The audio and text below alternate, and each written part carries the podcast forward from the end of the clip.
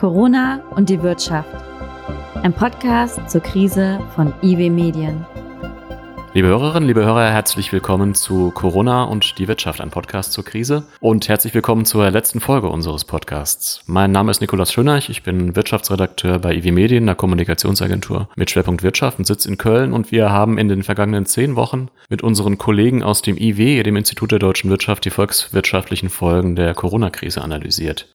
Und da es unsere letzte Folge ist, haben wir uns gedacht, wir beenden den Podcast so, wie wir ihn begonnen haben, nämlich mit unserem Direktor Michael Hüter. Wir wollen gemeinsam mit ihm nochmal auf den Status quo blicken und einen kleinen Ausblick darauf werfen, was von Corona bleiben kann. Herr Hüter, herzlich willkommen und vielen Dank, dass Sie sich nochmal Zeit genommen haben. Ja, gerne, Herr Schönreich.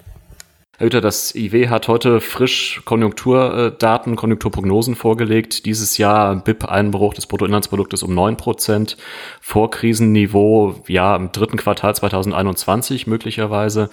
Der Arbeitsmarkt soll sich sogar noch länger nicht erholen. Jetzt sehen wir so rundherum, die Gesellschaft macht sich zunehmend lockerer. Wir können wieder essen gehen, einkaufen wird leichter, wir fahren da hoch.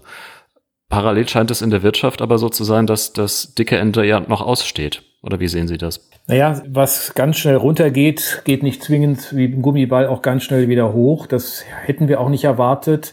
Denn äh, der Lockdown hat natürlich ähm, nicht nur einfach einen Stillstand ausgelöst in vielen Bereichen, sondern Zusammenhänge auch in Frage gestellt. Äh, wir haben ja die Tatsache, dass international dieser Lockdown ja nicht parallel stattgefunden hat, sondern asynchron mit all den Risiken und zusätzlichen Belastungen, durchaus aber auch Chancen, wenn man auf China schaut, die darin liegen. Und wenn wir jetzt ein Bild beschreiben, das in diesem Jahr äh, nach dem minus 2,2 im ersten Quartal deutlich bei minus 10 im zweiten, im dritten wieder einen Weg nach oben beschreitet, dann ist das in der Summe noch sehr positiv. Denn das hieße ja, dass es in einem Zeitraum bis Ende 2021 das Gröbste vorbei ist. Das haben auch die Unternehmen in ihrer Erwartung uns in unserem Covid-Panel gemeldet, dass sie im Schlussquartal 2021 sagen, diese Krise ist dann weitgehend ausgestanden. Aber der Hochpunkt liegt auch noch vor uns. Und das Hochgehen ist immer schwieriger als das Runterfallen. Welche übergeordneten Probleme bleiben denn zurzeit noch, wenn wir das vielleicht mal zweigeteilt betrachten? Einmal auf der internationalen Ebene, zum anderen auf der nationalen. Sie hatten ja für die nationale Ebene zum Beispiel immer wieder gefordert, dass die Kinderbetreuung und Schulen zügig mobilisiert werden müssen, damit gerade eine arbeitende Eltern da auch mal wieder eine bessere Struktur in die Tage bekommen, auch wieder quasi für das Arbeitsleben bereitstehen. Naja, klar ist, dass wir äh, immer noch eine risikoadjustierte Strategie brauchen. Das heißt, wenn man regional Herausforderungen sieht bei Hotspots, äh, bei bestimmten Events, dann muss man reagieren und auch, auch deutlich reagieren, damit damit da keine Infektionsketten neu entstehen. In der Summe gilt aber, dass ja in den letzten vier, fünf Wochen, seitdem die Lockerungen begonnen haben, die Infektionszahlen weiterhin kontinuierlich zurückgegangen sind. Das zeigt erstmal, dass wir eigentlich Spielräume haben und dass die auch weiter genutzt werden müssen. Das ist insbesondere Kinderbetreuung, Schule, weil hier natürlich viele Dinge dranhängen. Es hängt letztlich die, das Gelingen einer Bildungsbiografie dran. Es hängt die Frage des Ausgleichs Berufs und Familie in der, im privaten Haushalt mit den Eltern daran. Und es hängt sozusagen auch die tägliche Organisation all der notwendigen Dinge äh, da dran. Denn Schule findet nicht zu Hause statt. Das klingt jetzt etwas banal, aber Schule, das wissen wir aus vielen Studien, hängt vom Lehrer, von der Bezugsperson, von dem Miteinander lernen und ist auch eine, eine Sozialisationsleistung. Und deswegen ist es so wichtig, dass Schulen wieder voll funktionsfähig werden. Das ist bei uns eigentlich der größte Teil der einfach viel ja noch behindert. Äh, international äh, müssen wir feststellen, dass wir zwar auf der europäischen Ebene zunehmend Koordinationsleistungen hinbekommen haben und dass man da auch wieder begriffen hat, dass Europa viel leisten kann im Beschaffungswesen, in der Forschungskoordinierung, im Grenzmanagement, aber auch bei der Frage eines European Recovery Fund. Das hat ein bisschen gedauert, aber das läuft jetzt. Äh, international, das ist ja die, der große Unterschied dieser Krise zur Finanzkrise, hat es keinerlei große Koordinierung in der G20 gegeben. Äh, die Amerikaner haben keine Neigung dazu. Äh, wir könnten aber jetzt natürlich vieles auch wieder gemeinsam organisieren. Insofern ist die Frage, ob aus dieser Krise heraus nicht ein neuer Schub für internationale Arbeitsteilung und Institutionen und Regelbildung entsteht. Das hängt aber auch davon ab, dass wir in Amerika eine andere Administration bekommen. Diese Administration wird das nicht gelingen. Also da verbinden sich einfach Probleme, die schon da waren mit dem, was wir jetzt erleben. Aber wir sollten alles daran setzen, die regelbasierte Ordnung der internationalen Kooperation weiterzuentwickeln, vor allen Dingen auch Welthandel und Weltgesundheit zusammenzusehen. Da gibt es aber ja genauso stark die Gegentendenz, dass es dann Stimmen gibt, die sagen, gut, Corona hat uns jetzt gerade in bestimmten Punkten auch gezeigt, wo es in der internationalen Zusammenarbeit hakt, wo es auch vielleicht, wo die Nachteile der internationalen Arbeitsteilung von globalen Lieferketten liegen, Und da wird dann auch so ein bisschen das Gegenmodell propagiert. Was halten Sie davon? Das Gegenmodell, das ist ja sehr schlicht dann beschrieben. Natürlich muss man schauen, ob Unternehmen angemessen Risikostrategien fahren, auch bei der Beschaffung nicht eine, man soll nie alle Eier in einen Korb legen. Das gilt auch bei der Beschaffungsmanagement. Und auf der anderen Seite ist es natürlich so, dass Staaten Vorsorge äh, auch treffen müssen in einer Weise, wie wir vielleicht früher nicht diskutiert haben. Der Pandemieplan der Bundesregierung von 2012 hat das ja bereits vorgesehen, nämlich Schutzkleidung und entsprechende Impfstoffe, die man, soweit man sie kennt, dann auch haben kann, vorzuhalten. Das heißt, auch das sind Dinge, die eigentlich Politik leisten muss. Das hat aber nichts mit Antiglobalisierung zu tun, sondern einfach mit Bewertung von Risiken. Was wir jetzt aber auch wieder gesehen haben, das sind jetzt zwar anekdotische Hinweise, aber sobald gelockert wurde, haben wir jetzt vom Wochenende die Nachrichten bekommen. Es gab dort in einem Gottesdienst einen größeren Ausbruch. Es gab eine, eine Restaurantöffnung in äh, Ostfriesland einen größeren Ausbruch. Das heißt, wir haben auch sobald gelockert wurde, wieder ein stärkeres Infektionsrisiko offenbar. Kann das dann nicht doch perspektivisch irgendwann wieder darin münden, was Sie unbedingt vermeiden möchten, nämlich diesen zweiten Lockdown?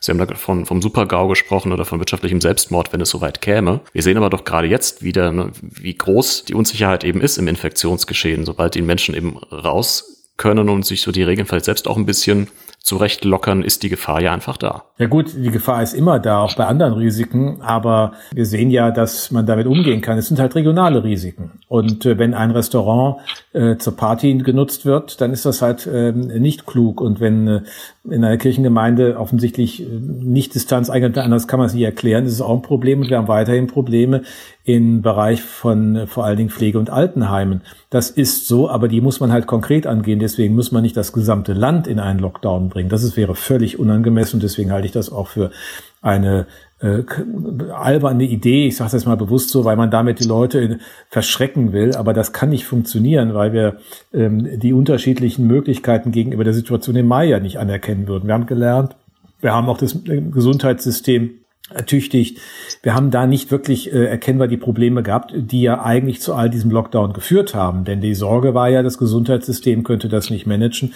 Wir haben die Infektionsraten dann aber erfolgreich runtergebracht und das hat sich auch in den letzten Tagen nicht verändert. In den letzten vier, fünf Wochen seit den ersten Öffnungen ist es Woche für Woche kontinuierlich mit so einem Rückgang der täglichen Infektionsraten gekommen.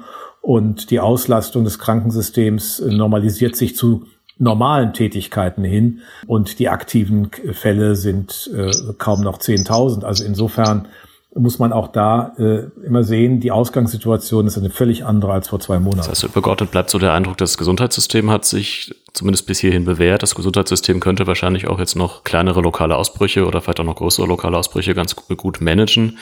Wie sieht es denn mit der deutschen Volkswirtschaft an sich aus? Wir haben ja sowohl auf der Angebots- als auch auf der Nachfrageseite jetzt Probleme in dieser Krise. Was bleibt da zu tun, damit wir auch da das System stabilisieren? Das war ja schon sehr klar und eingangs schon immer unser Befund, dass wir eine kombinierte Angebots- und Nachfragekrise oder Nachfrageschock äh, auf der Angebotsseite, weil Lieferketten zusammengebrochen sind, weil Produktionen gestört sind, weil Beschäftigte nicht in die Unternehmen kommen können. Auf der Nachfrageseite, weil man einfach nicht konsumieren konnte, weil einfach Läden geschlossen waren und damit ganze äh, normale Zirkulation sozusagen von ökonomischen Entscheidungen und ihren Folgen nicht eingetreten ist. Das beruhigt sich jetzt. Da haben wir, sind wir im Tal der Tränen angekommen. Das ist eine andere Situation als im Mitte, Anfang März, als wir in dieses Tal der Tränen noch hineingeschaut, nach unten geschaut haben, dass den Boden sehen wir jetzt. Aus dem bewegen wir uns heraus. Aber wir werden genau schauen müssen, was wirtschaftspolitisch noch Not tut. Denn ein kombinierter Angebots- und Nachfrageschock verengt den Spielraum für Wirtschaftspolitik. Ich kann nicht Nachfragepolitik machen, wenn ich nur Angebotsprobleme habe. Und in dem Maß, in dem die sich bereinigen, ist dann die Frage, haben wir trotzdem noch einen nachfragepolitischen Handlungsbedarf? Ähm, das scheint mir so zu sein. Und da haben wir auch gerade Papier in Arbeit, was jetzt noch kommt, im Nachgang auch zu unserer Konjunkturprognose, wo wir, dass ich das durchdekliniere, was wären denn politische Maßnahmen der Konjunkturpolitik, was kann funktionieren. Man muss nur immer klar machen, Konjunkturpolitik kann nicht alle möglichen Ziele noch mit berücksichtigen. Sie soll kurz und schnell wirksam sein, um wie 2009 auch Menschen wieder mit Zuversicht und handlungsfähig zu machen. Und das genau ist das, was wir im Augenblick auch in den Blick nehmen müssen. Das muss man sich sehr genau anschauen. Und da kann man kluge Instrumente finden. Aber äh, das wird jetzt genau die Aufgabe dieser zweiten Phase sein, um den Prozess aus dem Tal der Tränen heraus auch stabilisieren zu können. Was könnte das zum Beispiel mit Blick auf die Privatkonsumenten sein? Wir haben ja eingangs gehört, was gerade die Prognose, was die Erholung am Arbeitsmarkt angeht, ist ja sogar noch weiter nach, äh, nach hinten verschoben. Das heißt, bis wir da wieder irgendwo auf dem Vorkrisenniveau sind, wird es noch dauern. Ich habe also eine größere wirtschaftliche Unsicherheit in der Bevölkerung, als ich das vielleicht auch 2008, 2009 hatte, mit Arbeitsplatzverlusten verbunden und entsprechend mit einer ja geringeren Konsumneigung. Denken Sie dann über sowas wie Gutscheinmodell nach in den Empfehlungen oder was ist da noch so drin? Naja, also erstmal sollte man nicht vergessen, wir haben eine deutlich höhere Beschäftigung als im Jahr 2009. Äh, wir haben heute 45 Millionen Erwerbstätige gehabt im ersten Quartal 2020. Das ist ein deutlich höherer Beschäftigungssockel, als das vor zehn Jahren der Fall war. Da haben wir uns dann, glaube ich, äh, mit Schritten gerade auf die 40 Millionen zubewegt. Das heißt, wenn wir jetzt zwar einen Anstieg der Arbeitslosigkeit erwarten, die die drei Millionen mal auf vorübergehend reißt, äh, dann ist das nicht schön, aber es geschieht vor einem anderen Hintergrund, als es vor zehn Jahren äh, stattgefunden hätte. Insofern muss man auch dafür sorgen, dass sich dann auch relativ schnell wieder die Perspektiven stabilisieren, dass die Menschen eine, äh, eine, eine Zuversicht gewinnen, dass die A, die Arbeitsplätze stabil sind. Deswegen ist diese angebotsseitige Korrektur erstmal wichtig. Da ist viel gemacht worden, Unternehmen zu stabilisieren. Das geht jetzt auch noch weiter. Und dann kann man in der Tat fragen, wie gibt man äh, zielgenau Impulse? Äh, ein Impuls äh, kann beispielsweise in einem äh, einmaligen Kindergeldzuschlag sein. Äh, das ist auch vor zehn Jahren schon mal gemacht worden. Man kann auch schauen, ob man für eine Zeit die EEG-Umlage absenkt, den allgemeinen Satz der Mehrwertsteuer oder eine Kaufprämie. Da muss man sicherlich an Kombinationen denken, aber es ist immer wichtig, solche Nachfragepolitik muss sich einbetten in das, was in der sonstigen äh, Wirtschafts- und Angebotspolitik geschieht, um Perspektive auf Wachstum durch Investitionen wieder zu begründen. Denn das ist ja dann die mittel- bis langfristige Herausforderung.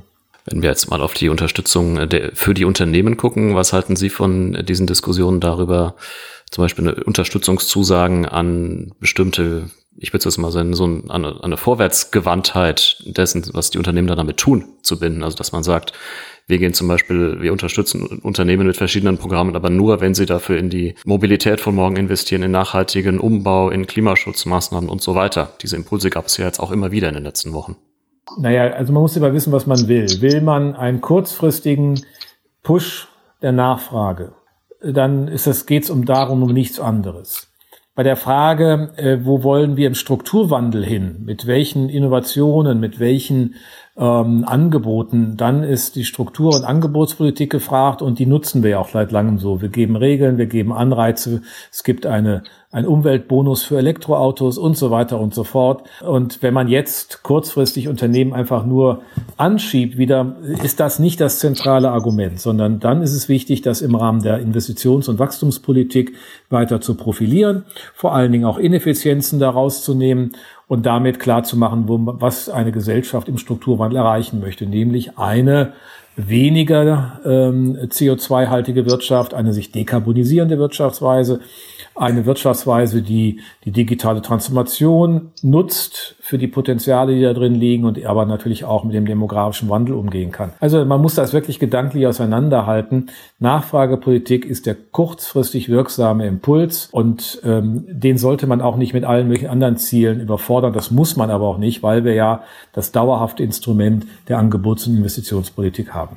Sie haben vorhin schon angesprochen, dass Sie auf neue Impulse durch Corona, vielleicht finde ich, internationale Zusammenarbeit hoffen. Gibt es äh, an der Kehrseite des Ganzen, gibt es so Learnings das Handeln durch äh, das Handeln in, in Corona-Zeiten, wo Sie glauben, das wird so bleiben, weil es sich jetzt bestimmte neue Gewissheiten ergeben haben, weil sich bestimmte Zusammenhänge verschoben haben, bei denen wir einfach gemerkt haben, sie funktionieren jetzt auch unter Krisenbedingungen so gut, dass wir sie danach weiterführen werden? Naja, es gibt wie immer in jeder Krise auch ein, ein Lernen erstens, was diese Krise selbst bewirkt. Da testet man anderes aus, man lernt Grenzen kennen.